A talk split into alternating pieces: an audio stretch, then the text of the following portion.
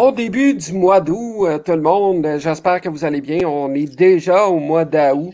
Euh, Tristan Mac euh, au micro à l'animation de la dixième manche en compagnie de Thomas Lafont. Et vous comprendrez là, que nos amis Megan et Johan ne sont pas avec nous cette semaine. Johan qui est chez Radio-Canada pour un certain mandat, le temps des Jeux olympiques. Et Megan, eh bien, elle se retrouve présentement en vacances à Banff, en Alberta. Donc, on lui souhaite des bonnes vacances bien méritées. Thomas, comment ça va? Ah, ça va très bien, ça va très bien. Euh, beaucoup de baseball depuis la minutes des échanges. Euh, j'ai l'impression qu'on fait pas de ça depuis euh, depuis quoi vendredi. mais c'est mais c'est ça, ça, ça. continue le baseball, puis on aime ça. Oui, absolument. Dans l'ombre, en fait, des Jeux olympiques qui prennent mm-hmm. toute la place présentement sur la sphère médiatique sportive, il y a quand même du baseball qui se joue présentement du côté du circuit Manfred. Et euh, justement, aujourd'hui, nous allons parler des matchs que nous avons suivis au cours de la dernière semaine, de certaines transactions, de certaines nouvelles qui ont fait jaser au cours euh, des derniers jours et des dernières heures dans le baseball majeur. D'abord, Thomas, euh, parle-nous de la série que tu as suivie au cours de la dernière semaine.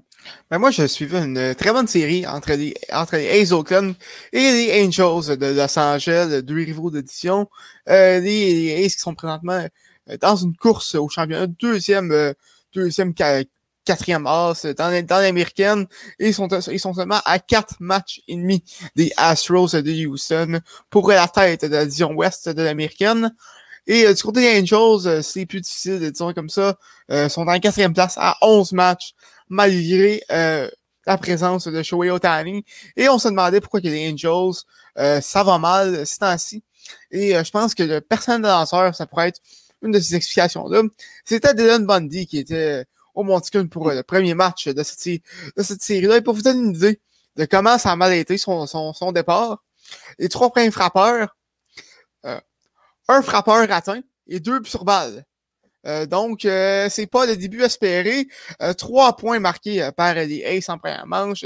D'ailleurs, un, un, point produit par Jed Laurie sur un optionnel et Ramon Loriano a frappé un double dans la dans la gauche pour pour vider les sentiers. Donc, trois points marqués pour, euh, pour les Aces en, première manche. Euh, C'était d'ailleurs euh, les débuts de Starling Marté à Oakland. Euh, dans, à ses débuts, euh, ça a été correct, disons comme ça.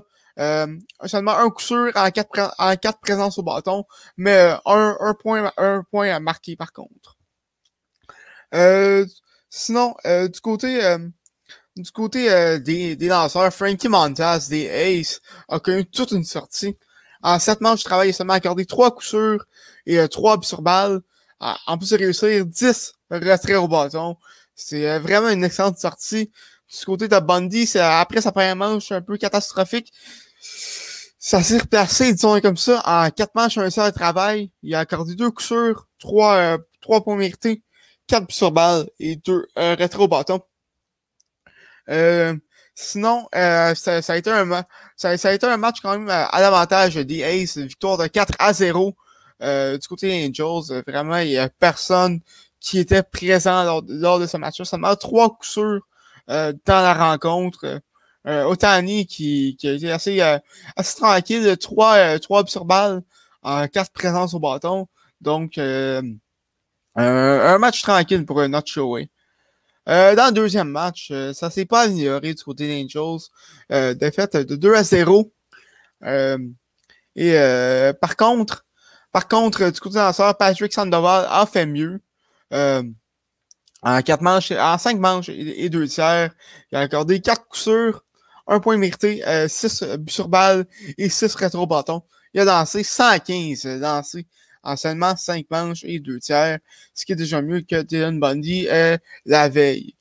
Euh, du côté euh, du côté Ace, euh, Matt Chapman a, a frappé un, circuit qui a, qui, a, qui a, donné l'avance, qui a closé le match un peu, disons comme ça. Du côté, du côté des Ace, c'est dans son 14e de la saison en 8e manche.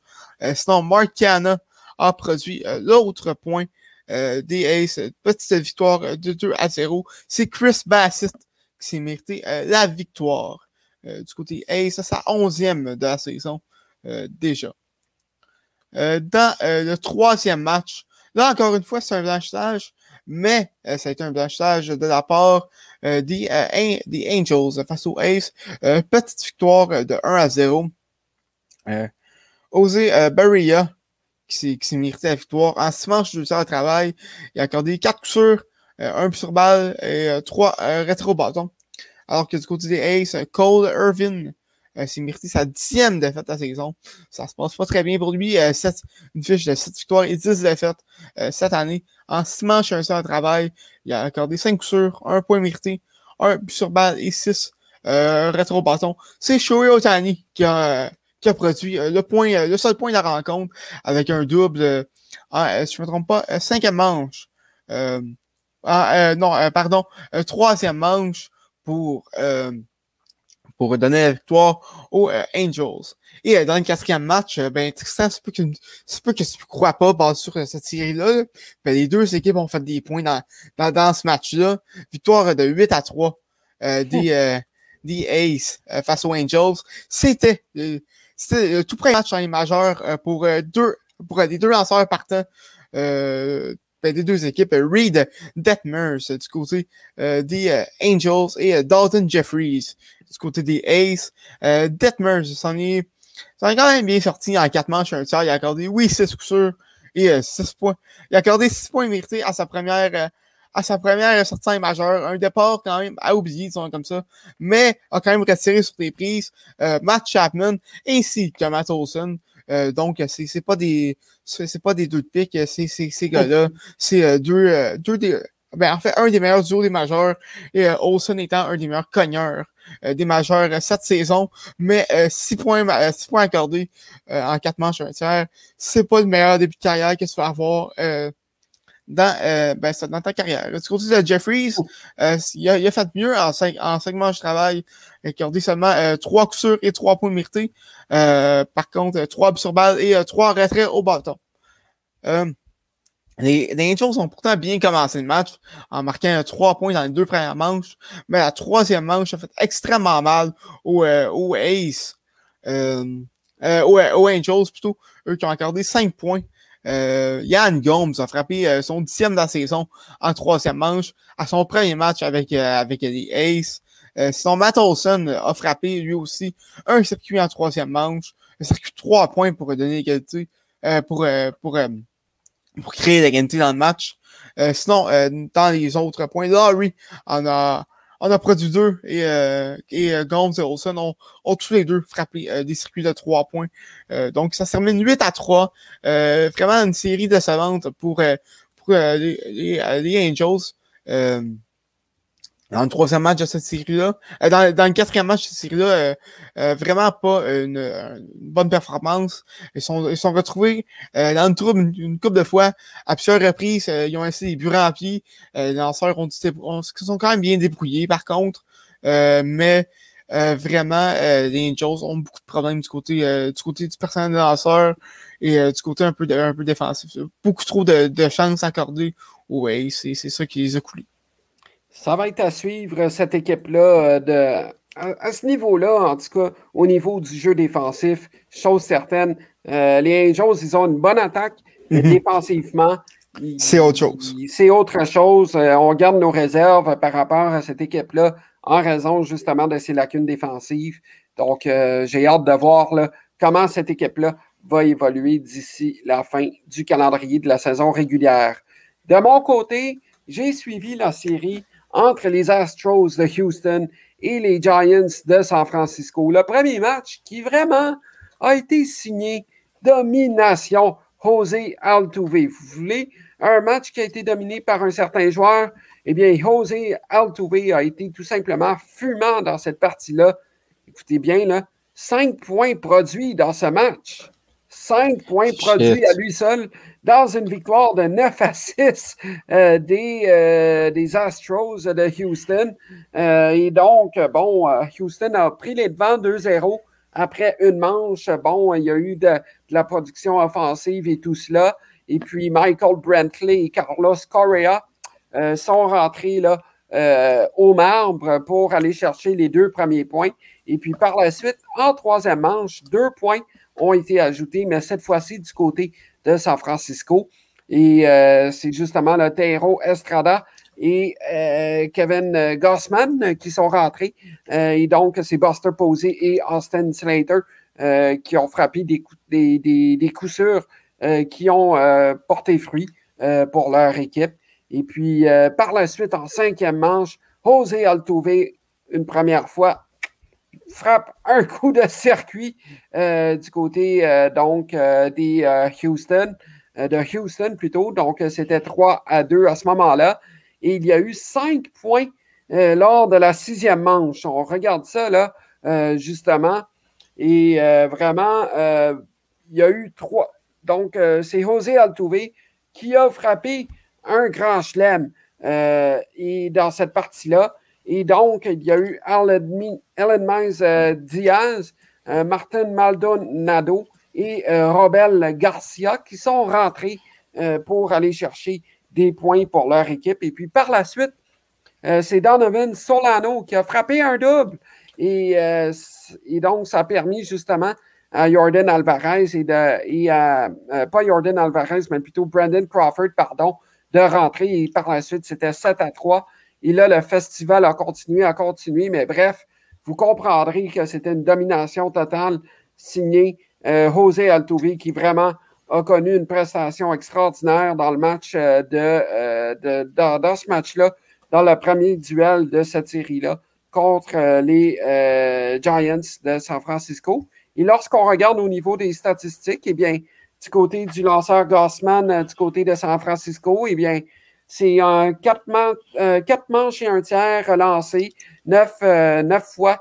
il a signé des strikeouts, donc une bonne performance pour lui. Et puis, donc voilà, c'était, ça le résultat de la première rencontre de cette série-là. Une série de trois matchs d'ailleurs. La deuxième partie a été cette fois signée par une victoire des euh, Giants de San Francisco par la marque de 8 à 6. Et euh, donc, euh, dans ce match-là, -là, c'est Diaz qui, a produit trois points notamment pour, les, pour Houston. Mais du côté, du côté de San Francisco, lorsqu'on regarde ça, c'était quand même, comment que je pourrais dire ça, c'était quand même assez paritaire dans un certain sens, où est-ce que, bon, il y a, il y a eu Wade et euh, Flores qui ont signé euh, deux points produits, alors que Yastre, euh, Yaster Zamski, pardon, et. il est tough à dire, lui. il est tough à dire. ça me fait penser à un certain joueur dans la NBA, là. mais oui, c'est ça. Mais Yaster Zamski, désolé si je le nom, et Roof ont signé un point chacun dans cette partie-là. Et puis, euh, bon, euh, vraiment, ça a été un, match euh, qui aurait pu tourner autant d'un côté comme de l'autre. Mais quand même, c'est vraiment là, les Giants qui ont été opportunistes au bon moment. Ils ont signé la victoire lors de la huitième manche. Et puis, ça a été une victoire par la marque de 8 à 6 contre Houston. Et finalement, le dernier match de cette série-là a été encore en faveur des Giants par la marque de 5 à 3. Pourtant, Houston avait marqué deux points euh, lors de la première manche grâce à un circuit de deux points là, euh, de euh, Yuli Guriel, pardon. Et puis après ça, là, en troisième manche, bon, il y a eu un circuit de Chris Bryant, notamment du côté de San Francisco. Et puis, il y a eu une, grosse séquence de bon Brandon Crawford qui a frappé un simple ayant permis à Yester Zemski de rentrer au marbre pour aller chercher un point. Et euh, ça a été la même chose dans le cas de Darren Ruff. Il a signé un, simple permettant à Boston Buster Posey pardon, de rentrer. donc, ça, c'était vraiment en troisième manche. C'était 3 à 2 San Francisco à ce moment-là. Et puis après ça, le San Francisco est allé chercher deux points lors de la cinquième manche, grâce notamment à un coup de circuit de deux points de Darren Roof. Et puis, euh, finalement, lors de la huitième manche, eh bien, euh, ça a été un. Ça a été euh, du côté de Houston, les Astros qui sont allés chercher un point, mais néanmoins, ce n'était pas assez pour aller chercher une victoire pour compléter cette série-là. Et puis, lorsqu'on regarde les lanceurs, là, Garcia, dans cette partie-là, malgré qu'il a signé sept retraits au bâton, c'est quand même cinq erreurs et deux buts sur balle dans cette partie-là. Lorsqu'on parle d'une mauvaise sortie au bureau, là, euh, cinq erreurs et, euh, euh, deux buts sur balle dans le même match, Thomas, hmm. c'est inacceptable. C'est inacceptable, surtout à ce moment-ci de la saison où est-ce que Houston veut consolider son premier rang dans sa division, alors que du côté des Giants, San Francisco est dans une course à trois pour le premier rang de la division ouest de la nationale. Tu ne peux pas te permettre ça, là. Tu ne peux pas te permettre ça. Et ça a été une mauvaise sortie de la part de Garcia. Et ce qui a fait en sorte que euh, San Francisco, on peut signer une victoire. Euh, maintenant, regardons le classement. Euh, d'abord, du côté de la division américaine, division Est, pardon, de l'américaine, Tampa Bay est toujours au premier rang. Ben, en fait, ils, ont, ils ont pris le premier rang cette semaine. exactement, exactement. Ils ont pris le premier rang, pardon, euh, avec Boston qui est en arrière d'un match. Et puis les rangs 3 et 4 sont bien sûr occupés par les Yankees de New York et les Blue Jays de Toronto, qui quand même euh, sont sur une séquence de 7 victoires et 3 défaites à leurs 10 derniers matchs. Euh, une mm-hmm. séquence similaire à celle des Yankees. Maintenant, ça reste à voir à quoi ça aura l'air, cette bataille pour, euh, pour euh, l'équipe repêchée, en fait. C'est ça aussi, parce que ça, ben, laisse-moi un peu de temps, parce que j'ai oublié d'aller chercher euh, le classement de, pour le wildcard. Mais c'est, difficile de croire que les Blue Jays sont en quatrième place de leur division. Et c'est ça, sont, sont en quatrième place de leur division avec une fiche de 56 et 49. Euh, mais elles sont vraiment à trois matchs euh, d'une place en série. Les Yankees sont à deux matchs. Euh, Ace est à deuxième place euh, du wildcard de l'américaine. Donc, euh, ça, va être une course très, très serrée avec ces deux équipes-là, vraiment. Oui, absolument. Puis lorsqu'on regarde ça, bon, du côté des équipes repêchées, là, les deux équipes là, qui accèdent en série présentement, c'est Boston et Oakland. Euh, les Yankees ont deux matchs de différence par rapport à Oakland et euh, Toronto ont trois matchs de différence par rapport à ce dernier rang leur permettant mhm. d'accéder aux séries éliminatoires. Euh, ça reste à suivre toutefois, mais chose certaine, c'est quand même assez intéressant d'avoir ça et bien entendu, les Orioles de Baltimore sont beaux au dernier rang de la division Est de l'américaine. 26 matchs de différence par rapport au premier rang lorsqu'on parle d'une saison à oublier. Encore une fois, dans le cas des Orioles de Baltimore, là, oh là là là là là là. Écoute, techniquement, ils ne sont pas encore éliminés, donc tout est possible. Bon, OK. Dans ma tête, dans ma tête, ils sont éliminés, mais mathématiquement, c'est encore possible. Disons-le comme ça. Bon, passons à la division centrale de l'américaine. Les White Sox de Chicago sont au premier rang. Euh, ils ont 63 euh, victoires, 45 défaites. Et ils ont 9 matchs et demi euh, devant les, les, Guardians de Cleveland, disons-le comme ça. Oui. je m'en allais dire l'ancien nom. c'est ben, ça. Tu peux encore pour le reste de l'année. OK, OK, mais il faut que je me pratique parce que sinon, je vais me virer comme l'équipe de soccer de Montréal et que je vais toujours les appeler par leur ancien nom. Bon, euh, Cleveland est au deuxième rang de cette division-là avec une fiche de 52 victoires, 53 défaites. Euh, les Tigers de Détroit sont au troisième rang de euh, la division centrale de l'américaine avec 52 victoires, 58 défaites. Donc, 12 matchs derrière les White Sox de Chicago. Et finalement, pour le quatrième rang, c'est les Royals de Kansas City avec une fiche de 46 victoires, 60 défaites, 16 matchs et demi derrière le premier rang. Et pour euh, conclure cette division-là, eh bien, c'est les Twins du Minnesota euh, qui ont 18 matchs euh, derrière la première position, la première pôle de la division centrale de l'américaine. Thomas, que penses-tu de cette division-là jusqu'à présent, depuis le début de, de, la saison régulière dans le baseball majeur? Ben écoute, la, course au championnat de cette édition-là va être excellente. non, mais sérieusement, euh, je pense que je pense que les, les, White Sox ont pris une option sur euh, cette édition depuis le début de la saison. Euh, dominent l'édition. C'est une, écoute, une édition où, où est-ce que où est-ce que le talent était pas très présent, comme ça, à part les White Sox. Puis mettons que mettons qu'à part les Twins qu'on les voyait pas tant là, c'est c'est ce qu'on attendait depuis dans, nos prédictions. Oui, absolument. Passons maintenant à la division ouest de l'américaine. Les Astros de Houston sont au premier rang avec une fiche de 65 victoires, 43 revers. Euh, une séquence de 6-4 à leurs 10 derniers matchs. Ils, leurs plus proches poursuivants euh, sont les A's d'Oakland qui figurent présentement à la deuxième pôle de la division ouest de l'américaine avec une fiche de 61 victoires, 48 défaites, quatre matchs et demi derrière euh, Houston. Euh, les Mariners de Seattle, euh, qui, vont bien mm-hmm. ces jours-ci, figurent au troisième rang de cette division avec une fiche de 58 victoires, 51 défaites. Une séquence vraiment qui, qui rend heureux notre collègue Johan Carrière.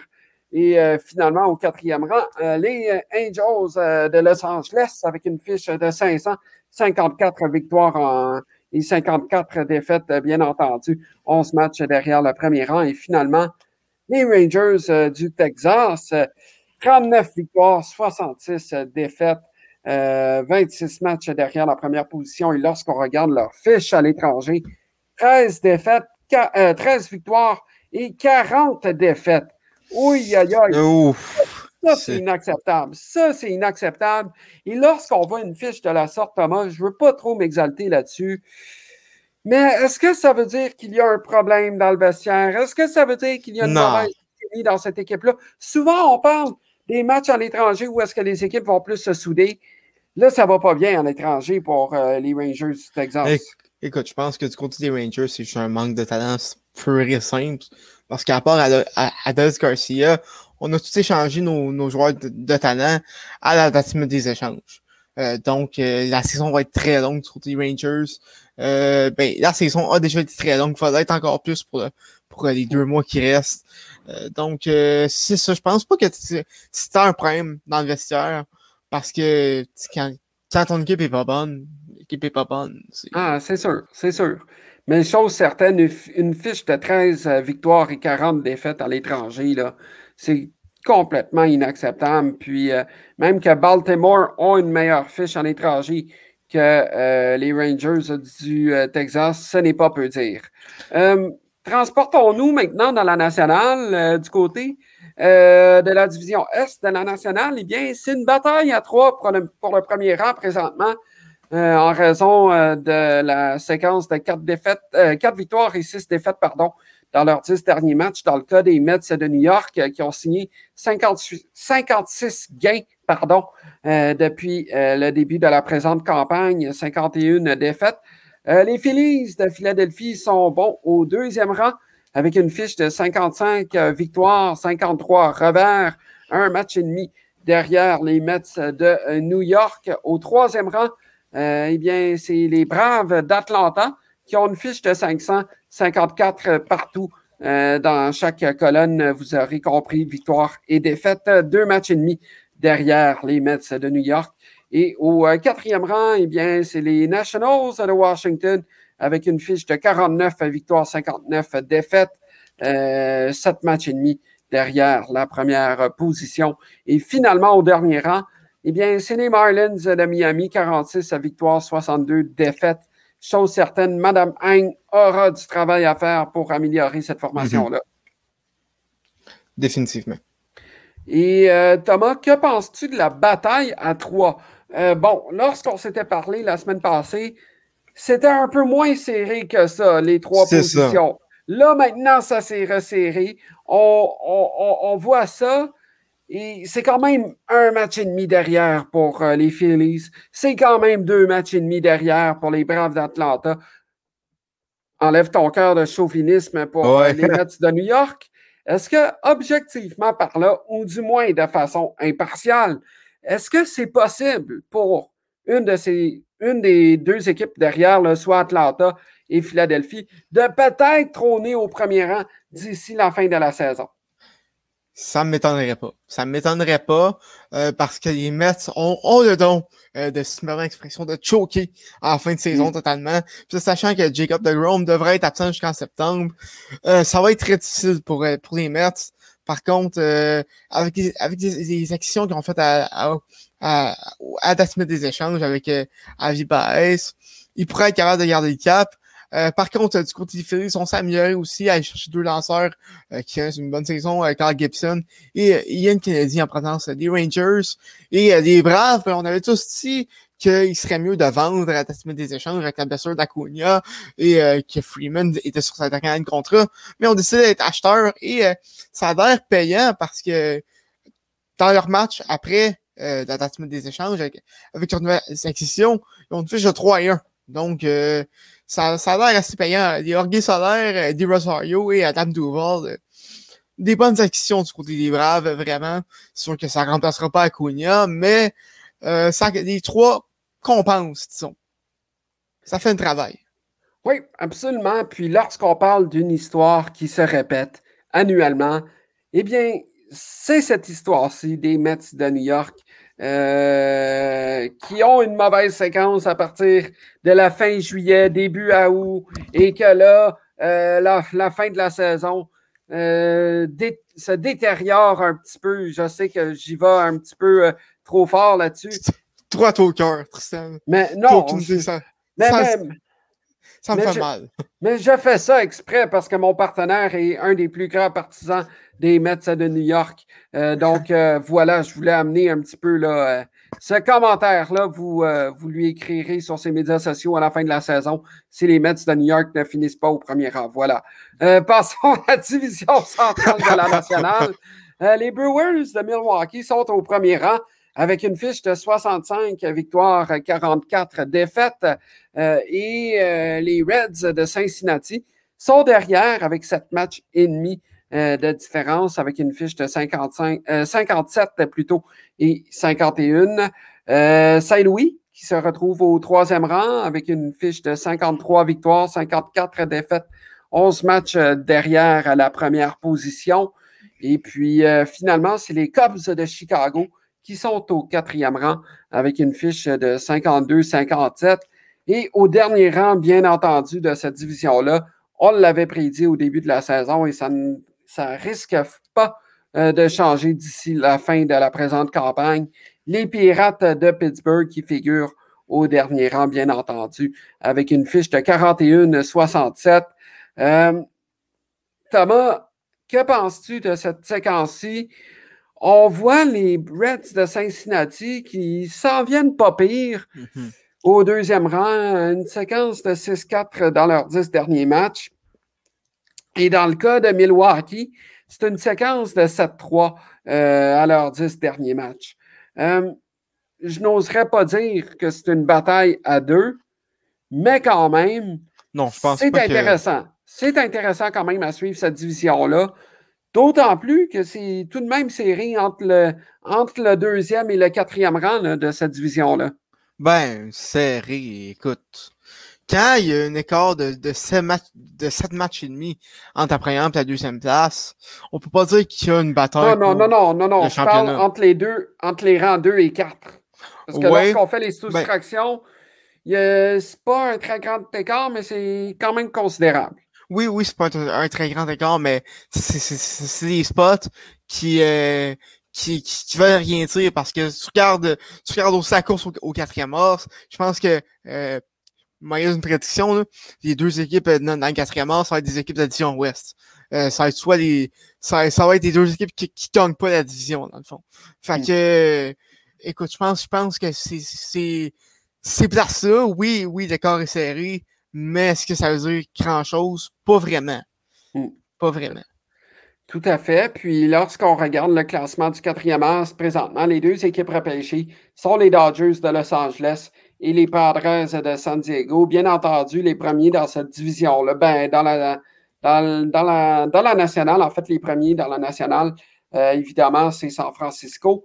Euh, il y a aussi les Brewers de Milwaukee et les Mets de New York, que je ne suis pas sûr qu'ils vont finir au troisième rang. Bien, bref, ça reste à suivre. continuons maintenant dans la division ouest de la nationale. Une séquence difficile, oui, pour les Padres. 4-6 à leurs 10 derniers mhm. matchs. Ils ont 7 points de différence, euh, 7 matchs euh, plutôt de différence par rapport au premier rang. Les Dodgers sont deuxièmes avec euh, 3 matchs et demi de différence. Là, est-ce que les choses sont en train de se replacer dans cette division-là? Ou bien, euh, je ne sais pas. Euh, je ne sais pas. Est-ce qu'on peut dire que les Padres ne finiront pas deuxième? Je ne suis pas sûr. Mais quand ben, même. Ben, euh, je sais que Tatis est blessé. Euh, je sais pas pour combien de temps, par contre, mais c'est sûr que là, présentement, euh, c'est, c'est pas. C'est, c'est pas idéal du côté des, des Padres. C'est vraiment une perte qui fait mal, c'est sûr. Et euh, là, c'est, là, c'est pas une temps d'avoir des, mauvaises séquences. Fait que il, il va falloir qu'il, euh, qu'il, qu'il se replace. Ah, euh, écoute, euh, Padres, euh, Tatis, je viens de voir ça. Euh, selon Sport Illustrated, euh, il, euh, il va manquer le reste de la saison. Euh, Donc, ça va faire très, très, très mal du côté des Padres. écoute, tu peux pas perdre un joueur de ce calibre-là et, et, te replacer, surtout après la date des échanges. C'est ça. Je pense que je pense que je pense, je pense que c'est un peu la fin des, des, des Padres pour, pour, la, pour le championnat d'addition. Ça reste, tout le moins. Et c'est malheureux. C'est malheureux parce que, bon, on voyait une bataille à deux, peut-être à trois. On voyait, certains voyaient les Padres au premier rang, certains voyaient les Dodgers, certains voyaient peut-être les Giants pour brouiller les cartes. Finalement, hélas, euh, c'est l'hécatombe du côté euh, des Padres euh, de, San Diego. Et c'est dommage. Mm-hmm. on va avoir besoin d'un miracle du côté de San Diego si on veut poursuivre là, sur une bonne séquence, malgré que lorsqu'on regarde le quatrième mars du côté ouest, ils ont quand même une bonne avance. Ils ont une bonne avance par rapport aux Reds de Cincinnati. Donc, euh, c'est quand même, c'est tout de même euh, euh, notable, mais chose certaine, ça va faire mal. à quel rang vont finir les, Dodgers, les Dodgers? Ça, c'est un autre dossier par contre. Parce que mm-hmm. là, les Dodgers sont allés chercher Max Scherzer, sont allés chercher également Trey Turner, sont allés chercher Cole Hamels. Est-ce que les Dodgers se sont, encore une fois, puis excusez de l'anglicisme, mais pacté une équipe pour aller chercher un deuxième euh, titre des séries mondiales consécutifs? Ben écoute, euh, j'en parlais avec euh, Johan à Retour en force cette semaine. Euh, Puis si, écoute, les, les Dodgers sont dans une position pour gagner. Par contre, ils sont mis aussi dans une position pour ne pas perdre. Parce qu'on se s'entend que les Dodgers, si, là, ils sont dans une position que s'ils remportent pas la série mondiale, c'est une déception. Puis, euh, je pense que l'acquisition d'Amos, c'est plus une action de profondeur, c'est plus lanceur qui était, euh, mais c'est une action de profondeur de luxe, sont là comme ça. Euh, donc, euh, c'est, écoute, les Dodgers sont, les Dodgers sont pactés un club pour la série mondiale, mais s'ils si, remportent pas ça, ça, ça va être une grosse déception. Ah, ça c'est clair. Ça c'est clair avec l'équipe que, les, que Dodgers ont, notamment avec euh, Justin Turner, avec, euh, avec tous ces joueurs de qualité-là, Cody Bellinger, euh, au monticule avec Clayton Kershaw, Walker Bueller, Max Scherzer et compagnie de ce monde. Je pense que là, Dave Roberts, le gérant, a toute la pression du monde maintenant. Mm-hmm. Ben, les Dodgers au parce complet. Que, parce, que là, là on, regarde la situation. Pendant des années, Dave Roberts n'a jamais été capable d'amener cette équipe-là aux séries mondiales. L'année passée, il l'a fait. Belle célébration. Bon, vous allez me dire que c'est en raison euh, d'une erreur du gérant adverse. euh, Kevin Cash. de Kevin Cash du côté des Rays euh, de Tampa Bay, on ne peut pas, on, peut pas réécrire l'histoire. Les Dodgers Écoute, ont On en a assez parlé. On, Exactement. On en a assez parlé. Exactement. On ne peut pas réécrire l'histoire, mais quand même, c'était la première fois que M. Roberts remportait euh, les séries mondiales. Première fois que ça arrive, notamment à, à mon ami Clayton. Mais là, tu te retrouves avec Max Scherzer, qui a déjà gagné dans le passé et qui avait connu des bonnes performances avec les Nationals cette année-là. Tu te retrouves avec Trey Turner, tu te retrouves avec Cole Hamels. Maintenant, là, excusez l'expression anglaise, mais c'est un do or die. Ouais, Au poker, là, on y va le tout pour le tout, comme on dit. Ils vont en ligne. Euh, Ils vont en ligne. Est-ce que ça va fonctionner? Ça, Ça c'est une autre histoire. Ça, c'est une autre histoire. Mais chose certaine, du côté des Dodgers de Los Angeles, aïe aïe, euh, une grosse équipe euh, dans l'ouest de la nationale. Mais chose certaine, hmm, il ne faudrait pas que cette équipe-là euh, subisse la défaite en série mondiale. Et je dis ça de façon Ou objective. même, à- ou même avant. Bien entendu. Ou même avant, bien entendu. Voilà. Bon. Joey Votto, Oui. qui continue à faire jaser de lui. Thomas, tu voulais nous en parler. Oui, ben, le Canadien, on n'a pas tant eu le temps d'en parler la, semaine passée, mais a été sur toute une séquence, a frappé un circuit dans sept matchs consécutifs. Il rejoint une, une liste de frappeurs élites dans l'histoire des majeurs. Seulement huit euh, qui, en- ont frappé euh, des circuits dans sept matchs euh, consécutifs.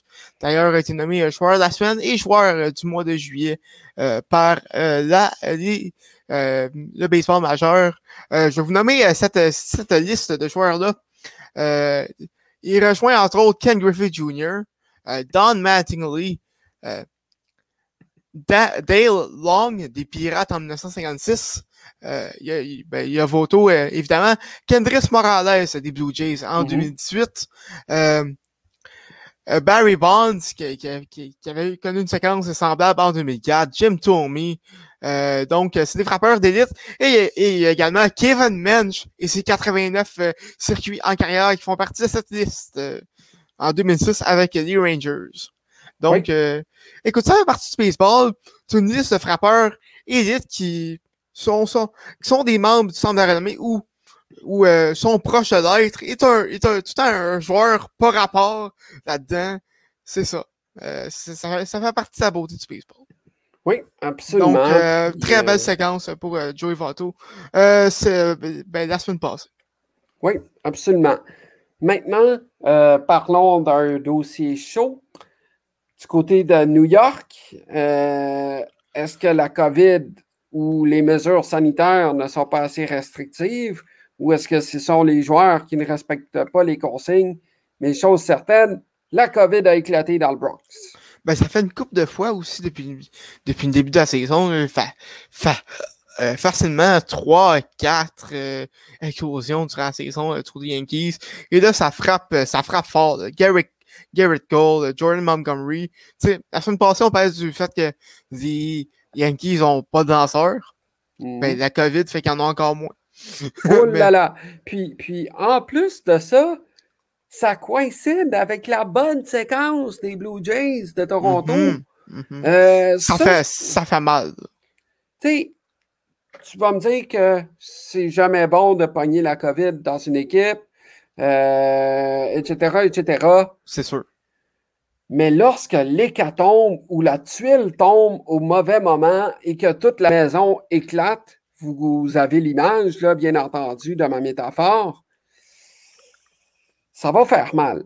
Moi, j'ai hâte de voir comment ça va avoir un impact sur le classement final euh, des Yankees de New York et des Blue Jays de Toronto à la fin de, de la présente campagne, parce que j'ai l'impression que les Blue Jays vont vouloir bâtir là-dessus pour se donner une séquence, pour se donner un coussin de sécurité, de sécurité pardon, pour peut-être détrôner Oakland parmi les équipes repêchées du quatrième as. Mhm, parce que les Blue Jays ont des chances. C'est vraiment si si on a une occasion qu'il faut pas qu'ils laissent filer, c'est ça. C'est celle-là. Donc euh, vraiment, mauvaise du côté Yankees, bonne nouvelle côté Blue Jays. Oui, puis lorsqu'on regarde là, les prochains matchs des Blue Jays, bon, les Blue Jays ont gagné leurs deux derniers matchs contre Cleveland, ils vont affronter Cleveland ce soir à pareille date jeudi. Et après ça, la prochaine séquence, ça va être contre les Red Sox de Boston. Et je pense que les Blue Jays sont en mesure de pouvoir défier les Red Sox quand même. Là. Euh, mm-hmm. C'est tout de même quatre matchs. Il va avoir un programme double samedi. Euh, j'ai hâte de voir ça. Puis après ça, ça va être contre les Angels. Et par la suite, contre les Mariners de Seattle. Euh, c'est des séries prenables. C'est des séries prenables. Et entre-temps, du côté des Yankees, eh bien, ça va mal aussi. donc, c'est une opportunité à saisir du côté euh, des Blue Jays de Toronto. Puis lorsqu'on regarde le calendrier maintenant euh, des Yankees de New York pour les prochains matchs, euh, je, suis en train de, de, regarder ça. Là. ben, ben devant moi. Oui. On a une série de quatre matchs avec les, avec les Mariners en fin de semaine. après, c'est Royals. les White Sox. D'ailleurs, le fameux match Field of Dreams jeudi prochain. Oui.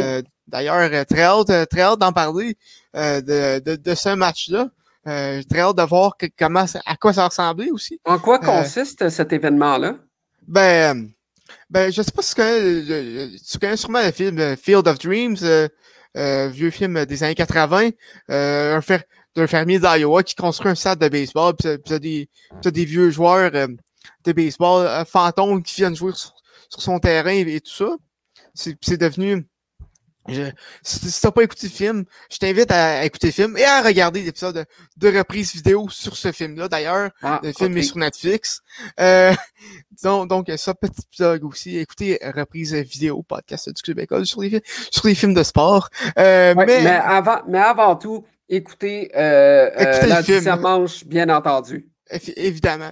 Et ben ça, je, je sais pas en quoi que le terrain va ressembler, mais dans le film, le terrain était sur un, sur un champ, un, champ, un champ de bédine. Donc, euh, eh ben. je, je sais pas si ça va être sur un champ de bédine en, tant que tel le match, mais j'ai hâte de voir à quoi ça, à quoi ça va ressembler. Donc, euh, pour euh, revenir aux Yankees, c'est ça. Euh, série contre les Mariners, série contre les Royals. Pour ça, les White Sox, ça va être très difficile. Et on a un match de reprise contre les Angels, le 16. Après ça, on embarque dans une série contre les Red Sox. Chose certaine, dans ce match-là, euh, tu parles d'un champ de blé et autres. J'ai bien l'impression que les petits-fils qui vont écouter ce match-là avec leur grand-père vont souvent entendre le terme dans mon temps. Bon, euh, force à part. force à part. Euh, il y a Abraham Toro qui appartenait aux Astros de Houston et qui a été transigé aux Mariners de Seattle. Et tout d'un coup, il se met à produire. Trois coups de circuit, Thomas. Oui, trois coups de circuit à ses, sept derniers matchs. Euh, très belle séquence de, notre Québécois euh, dans les lignes majeures. Euh, C'était son neuvième de la saison hier. si je ne me trompe pas. Donc, un changement d'air bénéfique pour Abraham Toro. on sait qu'à Seattle, ça va plus ou moins. Ça, ça, ça bien cette année, mais des autres années d'avant, ça allait plus, plus ou moins bien. L'équipe est, l'équipe est moins, euh, pour reprendre ton expression, pactée que les Astros, surtout au troisième but. Donc, euh, c'est sûr qu'il y a plus d'opportunités de se faire valoir. Euh, et ben, il est saisi, euh, comme de raison. Trois circuits à ses sept derniers matchs. C'est un très bon départ. c'est quand, quand, quand tu fais changer et le gérant des Mariners qui est en extase depuis l'acquisition euh, d'Abraham Taureau. Continuons un peu dans le baseball québécois. Euh, c'est jours Équipe Québec qui a fait son retour euh, dans la province mm-hmm. et qui a joué des matchs notamment du côté de Trois-Rivières et du côté du stade Canac. Donc, une bonne nouvelle. je me rappelais là, que je pense que c'était la semaine passée ou il y a deux semaines, Michel Laplante avait dit à une, station de radio là, que ça ne fonctionnait, que ça ne fonctionnerait pas. Et finalement, bien, Équipe Québec est de retour. Et euh, ce qui est extraordinaire, un certain Carl Gélina au monticule de ces matchs-là pour amorcer euh, les parties. Euh, Carl qui a joué dans le baseball, bien entendu, longtemps avec avec les capitales, de Québec et qui est l'entraîneur-chef notamment des Diamants de Québec dans la Ligue de baseball junior élite. Donc, c'est quand même une belle histoire hein, d'avoir un certain Carl Génina encore en forme et qui lance. il lance aussi dans la Ligue de baseball majeure du Québec aussi, la LBMQ. Euh, donc, rendu à euh, quel âge pour, euh, pour, pour la fun, Carl Gélina? Carl, Carl Gélina, il doit être au début de la trentaine, là. mais chose certaine, son avenir dans le baseball en tant qu'entraîneur, je pense que c'est quasiment assuré. Mm-hmm. Ça fait une couple d'années là, qui dirige avec les capitales et autres. donc voilà. J'essaye de trouver son âge, je ne le trouve pas. J'irai trouver l'information dès que possible. écoute, c'est pas grave.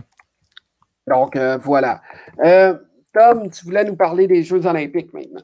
Oui, ben c'est ça, le tournoi olympique qui, euh, qui continue sa, sa, sa, bonne forme. C'était les demi-finales ce matin, en fait. Et, et les États-Unis sont qualifiés pour la grande finale en, en, battant la Corée du Sud. Ils ont, ils, ont, gagné par la marque de 7 à 2. vont rejoindre le Japon euh, qui ont battu euh, aussi euh, la, la, Corée du Sud. Écoute, je suis un peu, je suis un peu perdu présentement. je vois deux demi-finales de la Corée du Sud. D'après moi, si je regarde, il ben, faudrait que je regarde le format, parce que je vais vous avouer que dans, que, dans les derniers jours, j'ai plus priorisé mon sommeil que les Olympiques. bon, bon, bon. Par contre, toi, je sais que je, sais, Tristan, que, que, que tu as été un observateur avide euh, des jeux euh, dans les derniers jours. Euh, donc... de, certaines compétitions, je n'ai pas pu regarder le baseball en raison du fait que je regardais surtout la natation, le plongeon et les, autres, les autres disciplines où est-ce qu'il y a des athlètes de chez nous, bien entendu, qui performent, mais quand même. maintenant, euh, la semaine passée, euh, lorsque nous nous sommes quittés, il y a eu des transactions qui se sont passées. Mm-hmm. Euh, Thomas, et tu voulais nous en parler justement. Là, ça impliquait, ça impliquait d'ailleurs les Cubs de Chicago. Oui, effectivement. Ben, écoute, pour, pour vous donner une idée, une idée à la maison, on a terminé d'enregistrer l'épisode de, de la semaine passée, vendredi à vers 2h30. Et euh, le, baseball, le baseball majeur a décidé, en, bon, en, bon français, de nous faire chier euh, en annonçant plein de transactions tout, tout juste après. Euh, notamment Avi Baez, j'en ai parlé avec les Mets. il y a notamment aussi Chris Bryant qui s'en va à San Francisco. les Cubs qui ont vraiment fait une, une, une bonne, une bonne vieille une bonne vieille vente de garage. Donc, donc, euh, écoute, les fans des Cubs euh, vont trouver euh, le reste de la saison très longue, très, très longue. sinon, les Braves vont, j'en parle plutôt, ont acquis quelques voltigeurs. sinon, les Phillies ont, ont acquis deux lanceurs qualité d'apport des, des Rangers. J'ai l'impression que, que j'en ai déjà parlé. mais bon, sinon... Sinon, euh, ça, ben, ça complète pas mal des grosses transactions qui s'est passées. Euh, après qu'on après qu'on ait parlé, il y a eu Craig Kimbrell qu'on a pu qu'on a pu en glisser un mot qui s'en va avec euh, les White Sox de Chicago, Nick Madrigal et Cody Ewer, deux deux jeunes joueurs de talent qui s'en vont avec, avec les Cubs. Donc, il y a les Cubs qui font le plein, le, plein d'espoir, mais, mais ça risque d'être, d'être quelques, quelques longues années au euh, Wrigley Field. Euh, sinon, euh, quelques transactions mineures aussi. Phil Mayton ça va du côté de Houston en, échange de Miles Struck s'en va à Cleveland. sinon, John Curtis s'en va à, Milwaukee. Ansel Robles à Boston. Euh, Jorge Soler, j'en ai parlé plus tôt, s'en va à Atlanta. John Lester à Saint-Louis. des, des, transactions quand même mineures. Richard Rodriguez, un des seuls bons éléments que les Pirates avaient, a été échangé à Atlanta. Euh, va, va être un, qui acquiert un, un closer de qualité. Euh, sinon, euh, ça, les Rays ont acquis, euh, ont acquis, ont acquis de la profondeur avec Jordan Loplow. Donc, c'est des transactions quand même mineures, jusque Baez et Bryant ont, ont été annoncés tout juste après notre, épisode. Oui, Exactement. Euh, maintenant, les séries à suivre. Euh, de mon côté, euh, je vais suivre les Red Sox de Boston contre les Blue Jays de Toronto. Ça fait un petit bout de temps que je n'ai pas vu les Blue Jays aller. donc, je vais suivre notre équipe canadienne au cours des prochains jours pour suivre justement l'évolution du classement de la division Est de l'américaine. Thomas, de ton côté? Mais on en parlait plutôt euh, d'une course au championnat dans l'édition Est. Et je vais avec les Mets contre les Phillies. Euh, qui, eux qui ont une série de trois ou trois, euh, trois matchs en, cette fin de semaine. Euh, ça risque d'être une, une, excellente série euh, à suivre. Classement qui est très serré, on en, on en parlait plus tôt. Oui, Absolument. Donc, euh, voilà. Merci tout le monde d'avoir été euh, à l'écoute. Euh, je vous rappelle que vous pouvez justement là, nous écouter via Spotify, via le Patreon, via le site web. non, pas de, pas, pas, de Patreon. Pas de Patreon, OK. mon erreur. Mais vous pouvez nous suivre là, partout sur nos plateformes, là, leclubécole.com et sur Spotify, bien entendu, pour écouter notre balado diffusion la dixième manche sur le baseball, le majeur. Thomas Lafont, merci beaucoup. Ben, ça fait plaisir. Et on se retrouve la semaine prochaine pour une autre édition euh, de euh, la dixième manche. D'ici là, portez-vous bien et surtout, play ball!